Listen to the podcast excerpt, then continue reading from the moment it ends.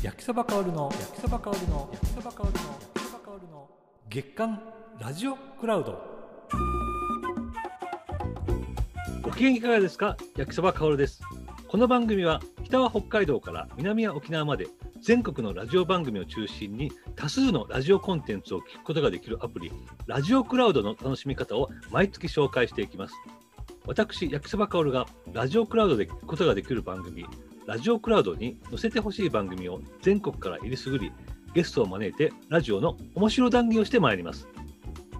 さて今日ゲストにお迎えするのは上柳正彦アナウンサーです。上柳さんは1957年生まれ日本放送入社後深夜の音楽番組のほかに朝の情報番組午後ワイド番組ナイターオフのトークバラエティなどさまざまな時間帯で番組を担当されてこられました。2017年に定年退職した後も日本放送の朝の番組上柳正彦朝ぼら家のパーソナリティを続けていらっしゃいます。また笑福亭鶴瓶日曜日のそれでもおなじみであります。この番組の初のオンラインイベントクロストークライブにもご出演いただきました。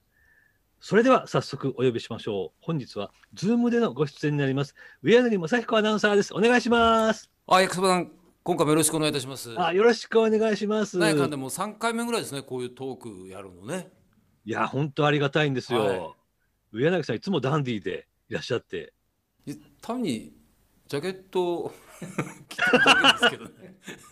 上柳さんあれですもんねあんまりあのなんか激太りすることもなくあ昔からずっとほっそりですもんねそうですね。体重はね、これは本当に嫌味に聞こえるかもしれないんですけど、はいね、油断すると体重が減っちゃうタイプなんですよ。へえ。そうなんですよ。もうね、はい。簡単にふふっと減ってしまうんで、今ね、60点何キロなんですけど、これ50代に下げないようにしなきゃっていう感じなんですよ、実は。嫌なやつでしょ？いやいや。い やこれあれですか？体質なんですよ、もそうなんですう。か？はい。えご家族の皆さんとかも割と太あらない？割とね父も母もあと親戚関係も割とそういう系統の背の高い人が多いですね。えー、ええ。え身長何センチぐらいですか？僕176ですけどおもー年取るとね多分ちょっとずつ縮んでると思いますけどね。ああ176で60キロですからやっぱり痩せてますよね。そう6570ぐらいあってもおかしくないんですよねきっとね。いや本当そう思います。標準体重でいうとね。え僕ね上柳さんのすごく不思議な部分がたくさんありましてなん なんで今日ちょっと今更疑問なんか不思議とか思わないでしょこのおっさんに。もうね今日メモいっぱい書いてるんですよこの企画のかわいそうな人だ本当に。まずですねはい。これ皆さん聞きたいと思うんですけどもはい。宮崎さんはあのね早朝の、まあ、曜日によって時間開始違いますけど、まあ、4時半からはい。放送されております朝ぼら系をあの担当されておりましてこれはもう週5回なんですけども、はい。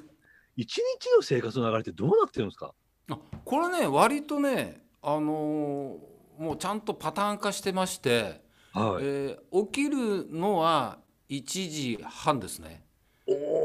で大体2時45分ぐらいにはタクシーで有楽町の日本放送に来ましてはい。でそこから番組にこう届いている皆さんからのメールをこうざーっと読んであでどのメールをご紹介しようかなっていうのをやってで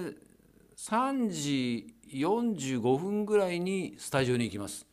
おお結構早いですね。そうですね。3時45分ぐらいにはスタジオに行きます。だからそれ前まではだから小1時間はメール読んでるんですよね本当に。ええええええ。これがね老後の楽しみですね。あら。でもメールを読むって結構あれですよね。労力いりますよね。そうですね。まあでもいろいろ反応いただけるんでああ聞いてくださってるんだなっていうのをね思いながら。でやっぱり僕の番組って別にその、ね、放送作家の方ですとか構成の方い。らっしゃらないんで、もう皆さんに作っていただいてるっていう感じはねあ今ちょっと好感度上げようとしてるんですけども 皆さんにもう本当にねきっかけを僕のフリートークのきっかけですとかそういうの全部作っていただいてますしそれからリクエスト曲なんかもねなかなかね心にくいいいとこついてくるんですよ。80年代とか70年代のでああったなっていうのをポンと来たりとか新曲でこんなの知ってますっていうのを60代ぐらいの方が教えていただいたりとかね。ああ面白いもんですね本当にね。でそれで、まあ、小1時間読んでそれでやっとスタジオに行ってでそうすると「オールナイトニッポン」のいわゆる、まあ、昔でいう一部ですか？それやってるスタジオなんですね。だから 星野源さんなんかはね結構終わってからいつも打ち合わせしてるんですれ違いざまちょっとお話ししたりすることもあります。で生放送やって6時に終わってまあなんやかんやで6時半ぐらいからあ弁当を食べますね、えー奥さんが作ってくれたお弁当を食べます。それ週3回。あとの2回はパン食べてますね。それでパン食べながら結構ラジオ聞いてますね。あの飯田さん聞いたりとか斉藤克美さんじゃなくて、えー、と寺ちゃん聞いたりとか、えーそういう感じですね。あとはあの TBS ね聞かせていただいたりとか。ニュースのところを割と拾って聞いてますね。え後追いであそうかこういうことだったんだっていうのを知るわけですね。あええ。そしてこう論調によってねあこうはい。はいいう見方もあったんだな、あ一方でこういう見方もあるんだなっていうのをこう終わってから知るんですね。でいつもああそうかこういうふうにやるんだなっていうことを思思いながらお弁当を食べてでその後はまた番組中に届いたメールって僕なかなか読めないんで、はい。それをまたこう読んででなんやかんやですよね。で読み残した新聞ちょっと読んだりとか次の日の打ち合わせちょっとしてるともう10時11時ぐらいになるんではい。本来的にはまあここで仕事を終えてもいいんですけどもまあ収録が入ったりとか、えーそういうものがあったりしますしなければもう大抵映画見に行っちゃったりしますね。で夕方まあ3時過ぎぐらいには帰りましてでまた夕方のおニュースの番組がやっぱり3つ並んでますよね。あれのはいニュースのとこだけ聞いて、明日こそはちゃんとやろうと思いながらあーこういうふうに調べて なるほどなとか思いながらまあどんどんどんどんそれでもう4時半5時ぐらいから酒飲み出しちゃって。えーで まあ6時ぐらいにはもうお夕食ですね。でその前にまあその帰って4時台っていうのは結構ラジオ聞いてるんですけどそれは大抵まあ2日に1回は風呂掃除してますね。風呂掃除をしながらラジオを聞くんですね。あいいですねいいでしょ？いいでしょ、はいあのね一番いい正しい聞き方ではないかと思うんですけどね。でそれでまあもう7時半ぐらいになったら寝る体勢に入っていかないともういけないんでで8時前までにはもうなんとか、えー寝るようにしてますね。へえこんな感じですよ。まあでもそれ考えたらねあのすごくまあ容量がいいという言えば容量がいいそうですね。ですし1日をね1回ないしは2回あ2回ないしは3回使ってる感じしますね。ほう。皆さんが会社に来るね日本層に来る業務がいろいろ始まる時にはもう一仕事終えてそこからまたもう1回だったりとか。で場合によってはもう1回とっとと帰ってちょっと寝てからまた街に出てライブ見たりとか映画見たりとかっていう日もありますね。はあ。金曜日なんか結構そのパターンですかね。あーうん。あれということは起きて本番までは何も食べないんですか？そうなんですよ。これあんまりね良くないなと思うんですけど夕飯がやっぱりまだ食べて結構すぐ寝ちゃうからお腹に残ってるんですよね。ああ朝起きても。朝起きてもはい。って1時半の段階ですからなんかねああなんかだから食べるっていう感じにならない。飲み物だけですね。へえ。で本当はあのこうスタジオにはあコーヒーメーカーが置いてあってはい。副調整室にファーッとこう朝の番組なんでコーヒーの香りがするんですけどはい、そんなもんしてくれる人誰もいませんから。うん、入れてくれないでな。そうもう自分で、えー夜中に入れたまあコーヒーはちょっとあれなんで、まあ、紅茶をね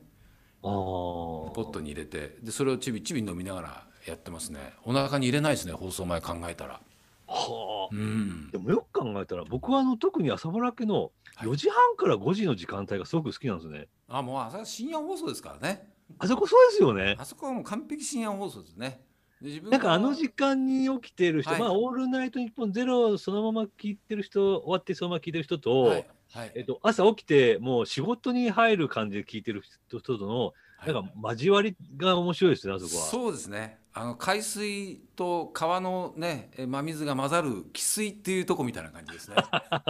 え えであのもう「オールナイトニッポンゼロを聞いているう若若いといっても多分3040ぐらいの方じゃないかと思うんですけど もう時々20代とか10代の人からメール来るんですけども、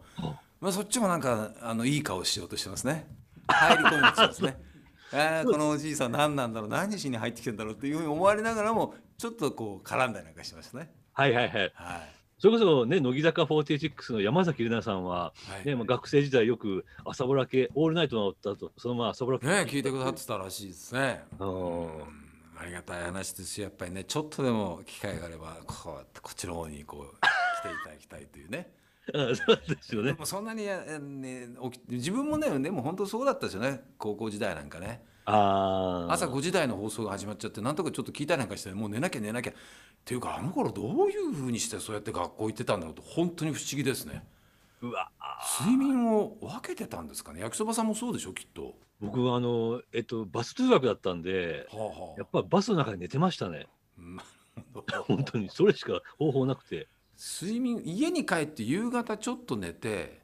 で深夜放送聞いて学校出るまでまたちょっと寝るって足して6時間だからいいみたいなことやってたんでしょうねきっとねやっぱそうです。あのね、あと若かったからなんとかなったっていう。なんと。かなったんでしょうね。おえあでもね、僕知りたいのは、あの、今、日曜日のそれで鶴瓶さんと共演されてますけども、共演っつってもただ私体が入ってる時に言ってるだけなんですけどね 業務じゃないまあ日本放送時代も業務じゃないしはい。今もギャラが発生してないんで全員のボランティアなんですよ。だからこれは今僕のいるミックスゾーンの収益にすべきじゃないかと思うんですけども、はいはいはい。そんなこと言ったら日本放送の方から「なん別に来なくていいよ」来てって言ってないでしょって言われそうだからしょうがないなと思って。えー。今ね、基本的に生放送に切り替わってますけども、そうコロナ以降ね。ね、あの、鶴瓶さんが大阪から放送されてることが多くて、はい、僕、あの距離感がはい、結構、結構大変ですよね、あのリモートの距離感って、どういうふうにあーでももう慣れちゃいましたね。あー。もう何の違和感も感じることないですね。あー。ただ向こうの方に山田雅人さんですとか、はい。関西支社ってやっぱりねちょっと関西の明るい人とかいるわけですよ。あ。そうするとリモートで始まる前見てると向こうでえらい盛り上がってるんですよ。しかも放送で一切放送できないような。ものすごいスケベな話をずーっとしてますねなんか。あえらい盛り上がってるこっちは別にそんなねスタジオの中一人ですからね。ええ。黙ってバカな話してんなと思いながら それ聞いてるんですよ。なんか向こうは楽しそうなんです。それで終わってからですね、まあ、少人数なんで、鶴瓶さん夜のヤンタンのね日曜日があるんでその間時間が空いてるので必ずそのメンバーで毎週ご飯食べ行ってるらしいんですよ。ええ。こっち全然でしょ？俺はもう終わった5時半に終わった瞬間にええ。もう家に帰って飯食って早く寝なきゃモードですから 慌ただしいんですよなんかねあっちすっごい楽しそうなんですよね、うん。ええ羨ましくてしょうがないですよなんか。でも放送上はね何のもう違和感もなく慣れちゃいましたねこれは、あそうですよね。え逆に言うと、上柳さんは、鶴瓶さんが目の前にいないからこそのツッコミとかもやったりするじゃないですか。えまあでもそれももう関係ないですね。ねえ、面白いことになってますね。言わせていただければ私は善意であそこにいる人ですからそう鶴瓶さんにとっては、上柳さんと一緒にやることがすごく気持ちいいのかもしれないですね。あの便利がっていただいてますよね。もう鶴瓶さんもやっぱりあのあのこれあのそれあのあれやがなっていうのがやっぱ多いんで、あそれなんとかですねっていうのは 僕とディレクターの栗万太郎さんと二人でなんかやってる感じありますよね。あそれなんとかですよね。あそれはなんとかなんとかでこうこうこうですよねって短くシュッとまあそういうまとめて話すのは商売なんでまあまあできるんでそうすると便利やなというふうに思っていただいているようでございますね。だってね、あの鶴瓶さん曰く、上柳さんは最高のアナウンサーって、ね、昔かつててそんなことをおっしゃってた時期もあります。今はねうん 思っちゃいないですね。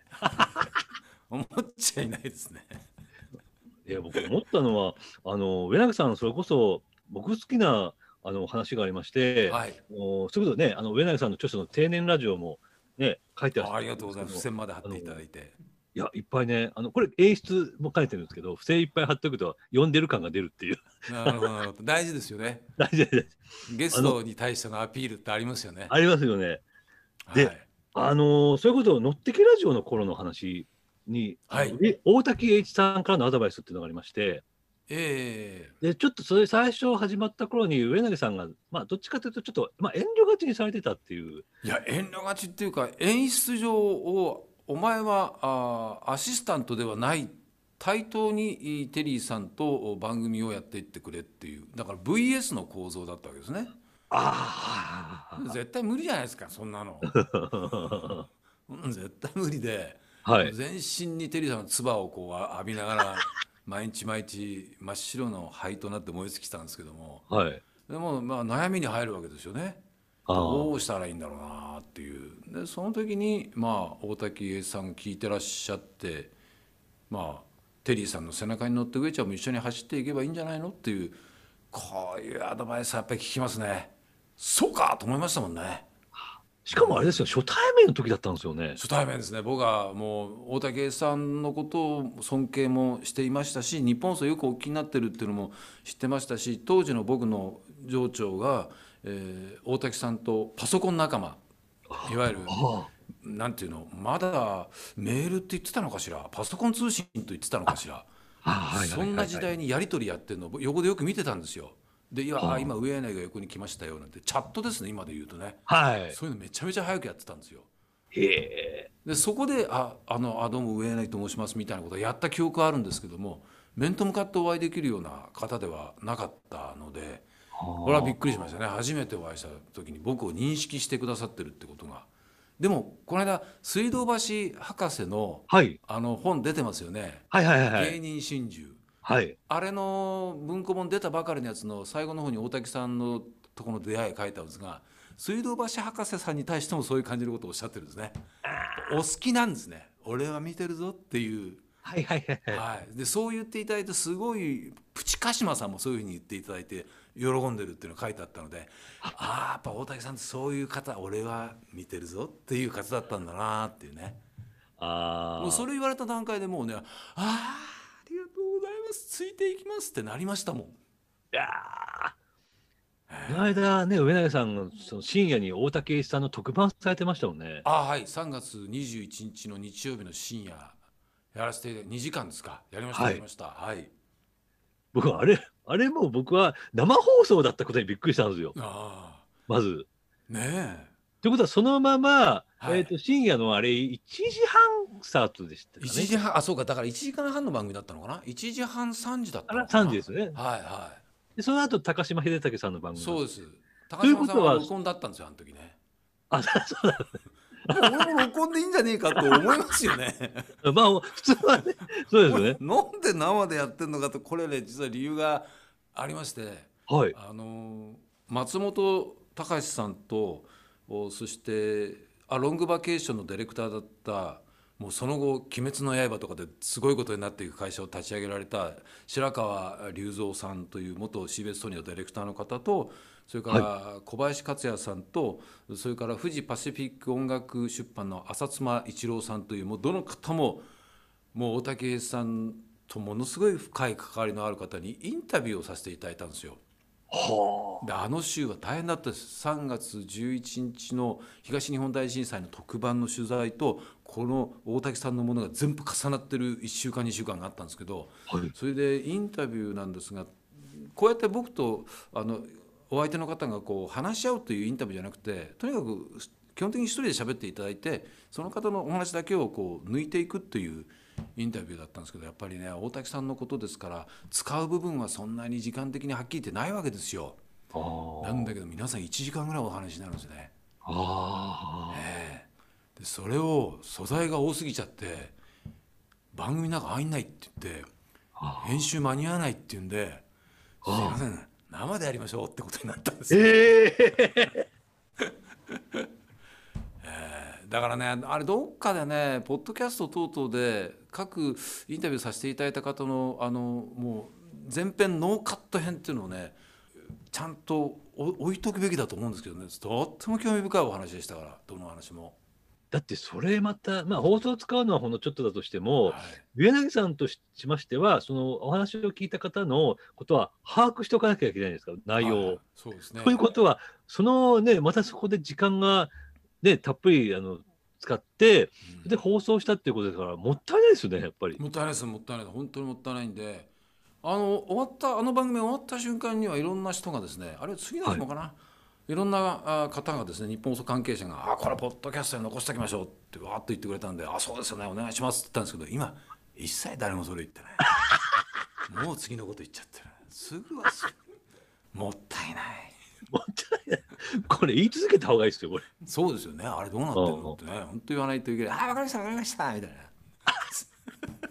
プロデューサーがねそういうタイプでね。プロデューサー面白い人間でね NHK から来た人間なんですよ、え富山っていう人間でよく「オあールナイトニッポン」のプロデューサーとして最近ねはいはいろいろ出てるんですけど彼は面白い人で NHK に入ってラジオやりたいって言った人なんですよね。で若手でラジオやりたいっていう人ははっきり言って NHK では非常に珍しいというので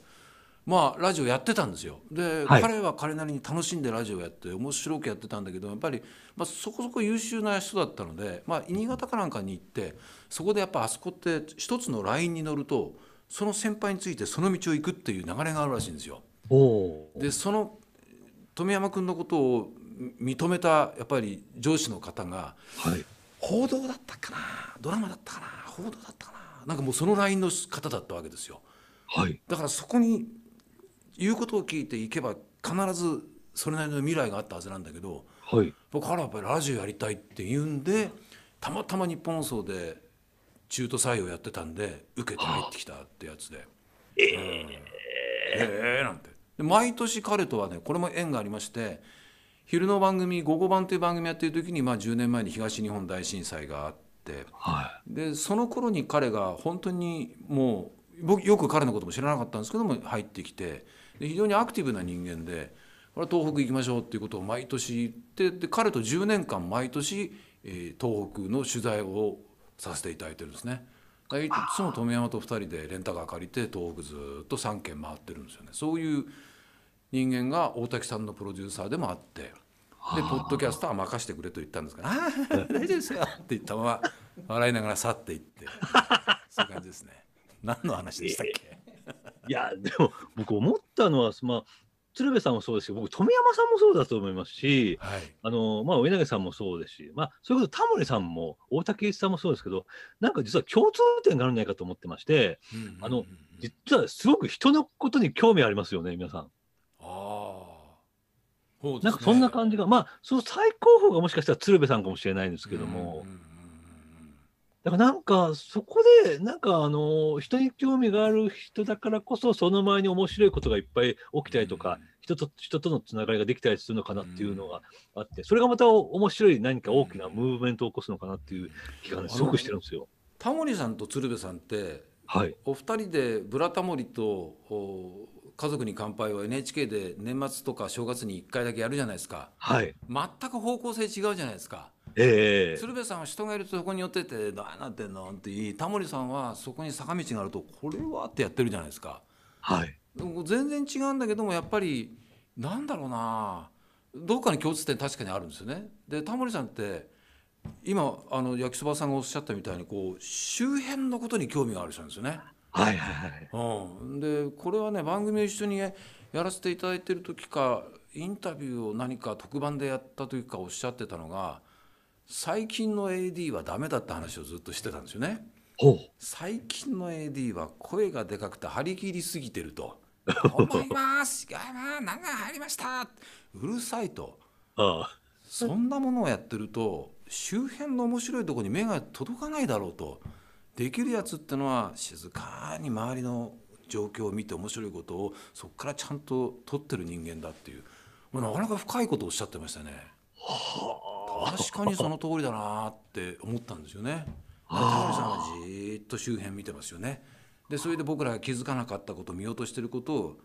こんなのあるぞっていうえー、そんなところにっていうので人をこうびっくりさせたり喜ばすってことをやってらっしゃいましたよね。いやでだからあのね「週刊ダイナマイク」の時にあのタモリさんの前でそのいろいろ調べてきたその世の中に対する疑問をはに対してのその答えをプレゼンしなきゃいけないこうこうこうなんですっていう、い。その時の。必死だったんですよあの時。必死ですよもう本当汗じみここに毎回できてましたからね。ええ本当に聞いちゃくれないですから話を。あ 聞いちゃくれないし雑学とかもう博覧狂気の方ですから、はいそれにまつわる周辺のまた話をよく知ってるんですよ。あでそうするとねそれ正解じゃないのにもうどんどん強引に自分の理論で正解に持ってっちゃうわけですよね。あはいはいはい こっちの答えの正解っていうのは専門家の方がこうですっていうのをこうはい聞かせるとですね、あいつは昔からほらばっかり言ってんだなとか言うわけですよ。この人聞くからやめてくださいみたいなもう毎回それでしたね。あ上柳さんのだだなんていうんですか面白い位置ですよね。本当はね膨らませてもらってたんですよね本当にね。そういうことですよね。ねえ遊んでもらってたんですよね本当ね。あーうんでもそんな中で、まあ、いろんな方と共演されてきて、さっきのその、まあ、鶴瓶さんとの距離感の話がありましたけれども、はいこの方とは大体このぐらいの位置でこういう話をすればうまくいくなみたいなことっていうのはやっぱりね、考えたりするんですか？いやでも毎回インタビューの前はドキドキしますね。あこの間太田博美さんあの今度朝ぼらけで出ていただくんですけど、はい。そもそも話をこううん毎日聞か聞くんですけども太田博美さん面識あるしどんな方かも大体分かってるんですがそれでもやっぱり太田博美さん博美さんの話したいことをパッと引き出せるかどうかってもうドキドキいっぱいですよね。でインタビューで一番やっぱり僕苦手というかいまだにどうやっていいのかわからないのが実はねあのいわゆる芸人さんですね。お笑いの方のインタビューは本当にいまだにどうやっていいかわからないですね。一緒に何か番組をやって一緒の方向性で向かっていくっていうんだったらはい。できると思うんですけどもインタビューはちょっと本当にどうやっていいかわからないですね。あのー僕も芸人さんをインタビューするさせていただくことがあるから分かるんですけど、このね、どっちの方向に行ったらいいか分かんないですよ。ああの、紙面上も面白おかしくボケツッコミを入れた方がいいのか、あそれか、あのー紙面は真面目に行った方がいいのか、ええ実はそれすごく多分ご本人も悩んでらっしゃると思うんですよね。うんね本当どっちどっちにしたらいいのかわからないし、はい。人間観察とか切れ味とかも鋭い方が俺みたいなのはもうもうもう見切っちゃってるだろうなと思う時もあるわけですよね。その時にどうすればいいんだろうかなとかね。怖いなと思う時もありますしね。あと話のテンポが速速すぎてついていけなかったりっていうのもあるかもしれないし。あそういった方と一緒に番組を何かやって解決していったり何か進んでいく同じ方向を見るのはいいんだけども向かい合うのはちょっとね多分鶴瓶さんにインタビューっていうのもなかなかもうできないと思いますね。あの、めったにないですね。ないですよね。お鶴瓶さんのインタビューはね、あのブルータスの、あえっと、何しろラジオが好きなものでの2、これもう2014年に出たんですけども、そこで1ページ出てたんですが、それ以外は、ね、ほとんどないはずです。うんねで鶴瓶さんは自分のあ日曜日のそれにちょいちょいこう気に入った若手の芸人の方をお呼びになるんですよね。はい。だからその時も横にいてねどどうしたらいいんだろうなっていつも思ってますね。あで芸人さんの方はやっぱり大先輩がいるから結構緊張されている場合もありますしねああなかなかね難しいなと思いながらやってますね。この時に、例えば鶴瓶さんが、まあ、まあ、鶴瓶さんはその割と面白おかしく場を盛り上げてくださるからいいんですけども、若手が緊張しすぎて空回りしてる時がちょっと困りますよね。ねあもっといいとこを引き出してあげなきゃってまた責任感じたりするわけですよだから芸人さんって出たら笑ってもらわなきゃいけないだろうねって僕の思い込みがあるもんで、はい例えばこれなんかの学者さんとか専門家とか教授っていうのは、はいこれはねやっぱり好きなんですよ。あ学者さんは別に自分のやってることが面白いとか思ってない場合もあるんでいやそこすっごい面白いですねみたいなのいけるんですけどね。あ、はい。で別にね学者の方は別に笑わそうなんて鼻から思ってないわけですけどもものすごい面白いとこがあったりするじゃないですか。一般人の僕らから見れば。そういうとこ引き出すのはねものすごい楽しいんですけども芸人さんはね難しいですね。本当にああのきなんかへ変に傷つけちゃいけないっていうか出方間違ったふうに僕がしちゃったらいけないっていうそういう緊張がいまだにありますねなんかね。例えばその生放送とかで、あまあ、収録もでもそうですけども、スタジオにお入りになられて、もしくはなんか最初にちょっと軽く打ち合わせしたときに、はい相手の表情とか、うん目の動きとかで、なんとなくその日の気分とかが、ね、察知したりしますよね。うーんもうギリギリまで緊張しますよね。だああ。からもういまだにあのいやっていいのか悪いのか分かんないです資料だけはできるだけ集めて目を通し読みメモを取りっていうのはいまだにやってますね。ーこれはねやっぱり玉置宏さんが僕入社した頃は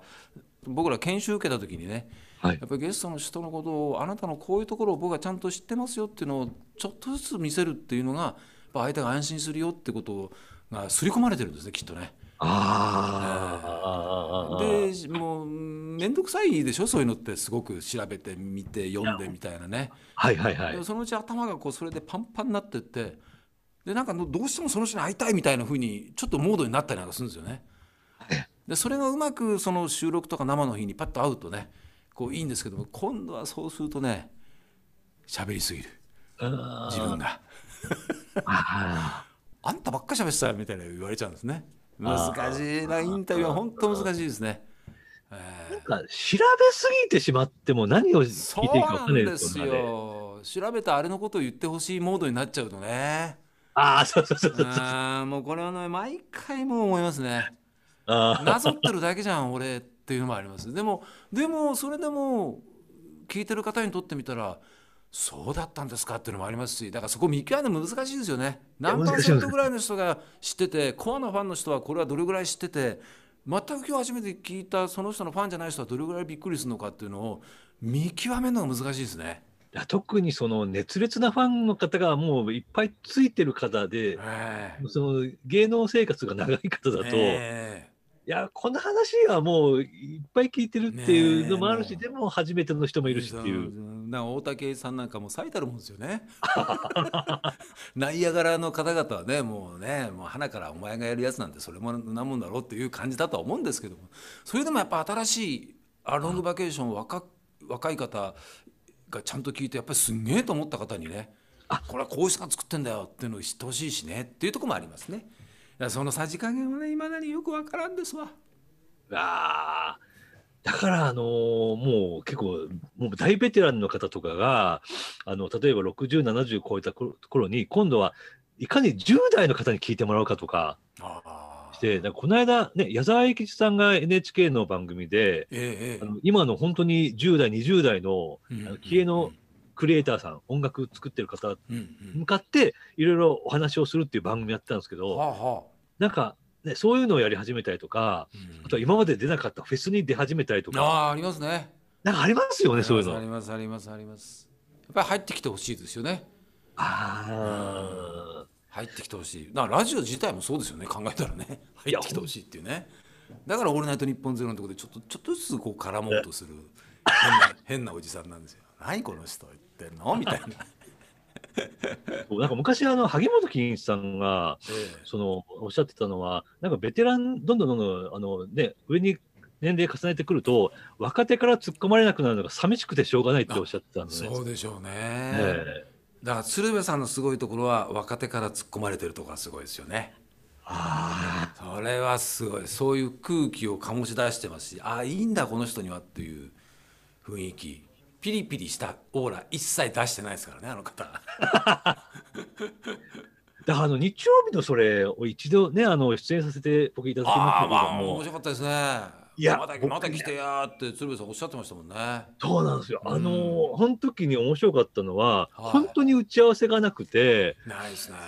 鶴瓶さん面白いのは、その目の前にいるゲストさんの謎解きをするのが好きじゃないですか。そうそうそうそうそう。まあ、ちょっとずつちょっとずつ聞いていって、でもうあの要するに逆にプロフィールを入れないっていう、そうなんです。よ何の紹介もしないではい。いきなり行っちゃうわけですよ。だからそこで、まあ、ある程度僕の役割でもあるわけですねそれってこうこうこうのこうでしたよねっていうのをちょっとやっぱりいや言わないと初めて焼きそばかおるさんのことを聞いた人にとってみるとなんだか分かんないんで そこの役なんだろうなと思いますけどね。あの普通だったらねプロフィールっていうのをナレーションで読んでそれで今日はこの方ですみたいな感じになるんですけど、はい一切なくゲストの場合収録1時間半の番組なんですけど1時間ずーっともう回してそれもゲストの方がずもうコートも脱ぐか脱がないかの感じでもう始めちゃいますからね。あー、確かに。ええうんで逆に言うと、あんまりその、ね、上永さんがそのい良かれと思って、いや、この人はこういう方なんですって言っちゃうと、逆に鶴瓶さん嫌がりますよね。そうそうそうそうそうそうそう今俺が聞こうとしてたんやんかというふうになりますね、まあ、それも難しいノーギャラなのにノーギャラなのに。いや、だから、あの、まあ、鶴瓶さんも鶴瓶さんで、あの、音楽すごくお好きですよね、昔から。いやもうすごい。あの方の若い今の今の若い人の音楽の知識すごいですからあの番組で僕はこうあこういう若手の人いるんですかっていうのをあの教えてもらってますね。でそれが必ず何人かはその後にものすごい有名になっていくっていうのをずっと見てますから。いや、早いんですよ。あのね、ゲストにお呼びするタイミングが早いんですよ。全部 CD 聞いてますかねやっぱねね、一度あの、ね、拝見させていただきましたけど、鶴瓶さんのその音楽のメモ、はい。あの、な、こういう、どういう曲とか、はい。全部手書きでメモされていて、そう、だから、えっと、あいみょんさんも早かったんですよ、ゲスト。はいものすごい早かったですよ。よね、あの、ちょっとヤンタンの方に出られました。ええそうヤンタンにね先にあの出ていらっしゃって、まあ、西宮だったのででもええ。西宮で弾き語りしている「ええコールで」っていうあいみょんっていうにゃっていうのは覚えてますね。あれよあれよですね本当に鶴瓶さんは、その、あの、若手のミュージシャンの方に対して、もうどういう目で、もう孫を見る目で見てらっしゃるんですかね？どういう目で見てらっしゃるんですか、ね？いやそんな孫とかじゃないですじゃないですよねうん、やっぱりそういうようなこう達観した立場だとか上からだとかどうせ俺はおじいちゃんだからっていうのは絶対出さないですねね、あの、だからす若いですよね。すっごい尊敬の目ざしで見てらっしゃいますもんね。あのわいつも若い人の中に入っていって普通に喋れるというああいう方は存在としてはもう稀有な例だと思いますよ。なんか例えば鶴瓶さんとその例えばあいみょんさんとかって年齢差からするともう4 5 0歳ぐらい離れてるんですけど、でもなんかその同じ立ち位置はでしかもそれを尊敬し相手を尊敬しながら聞いてるからだからすごく面白いことにだから A スタジオとかの最後のあのいいいい話ですよね最後の鶴瓶さんがおっしゃるタモリさんはあれいらないって言ってましたけどね。あらいらないねって言ってましたけども。まあでもあのひ一言を言うためにやっぱありとあらゆるやっぱり資料はこれですというふうにスタッフから届けられてやっぱりそれ目通したりするのは大変だって言ってましただからこの間の放送で言ってたのはやっぱり今でも関西に住んでらっしゃいますけれども、まあ、今はい。ちょっと行ったり来たりはなかなか難しいですけど、行ったり来たりのその移動の中でその資料も読み倒して落語の稽古をし倒しているというね、うん、時間はね無駄には本当に使ってない方ですね。わそれでもちゃんとまたねめご飯みんなで食べ行ったりとか、まあ、コロナ禍でなかなか昔みたいにはできてないですけどもやってらっしゃるという。偉いなと思いますね本当に。もしかしたらあの例えばですよ A スタジオに上柳さんが出演されたとして最後のあの締めの言葉なんという内容になるんですかね。ちょっとねあのなんかあもしあるとしたら楽しみですね。出ることがないですね。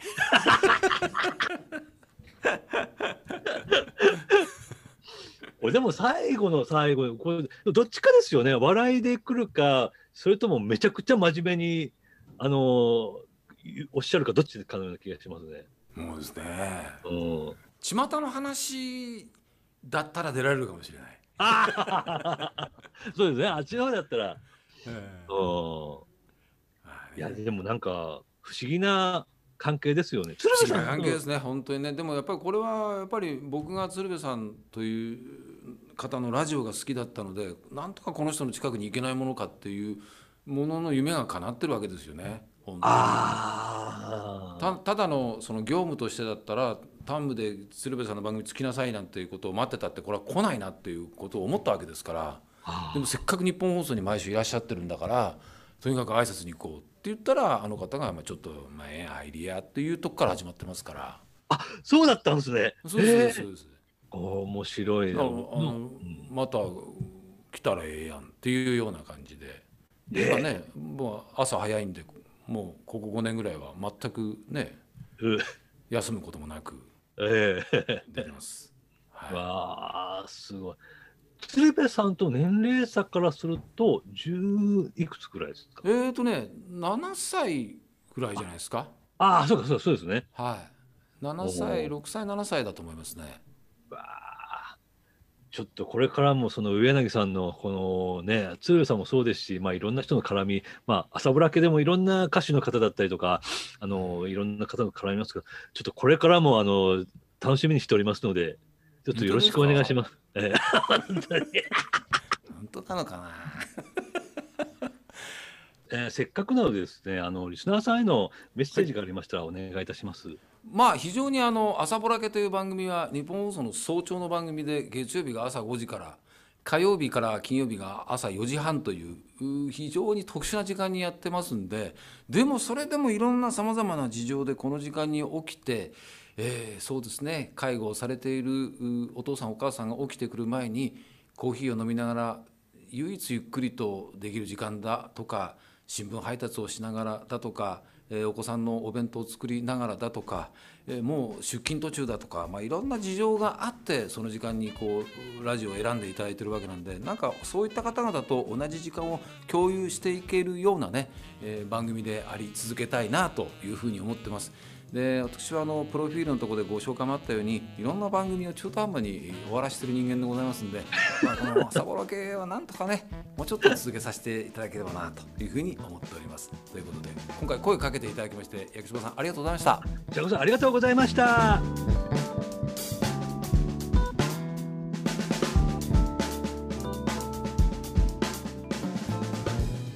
えーいかがでしたでしょうか、まあ、上柳さんはもう本当に、まあ、現在はフリーでいらっしゃいますけれども、もう本当にベテランのアナウンサーとしてですね、えーまたいろんな方とそのにも絡んできた方としてですね、まあ、これからもいろんなあ楽しい、えー伝説みたいなのを作っていただけるんじゃないかと思っておりますので、これからもですね、楽しみに番組を聞きたいと思います。えーでは、また次回をお楽しみに。お相手は焼きそばかおるでした。それではまた。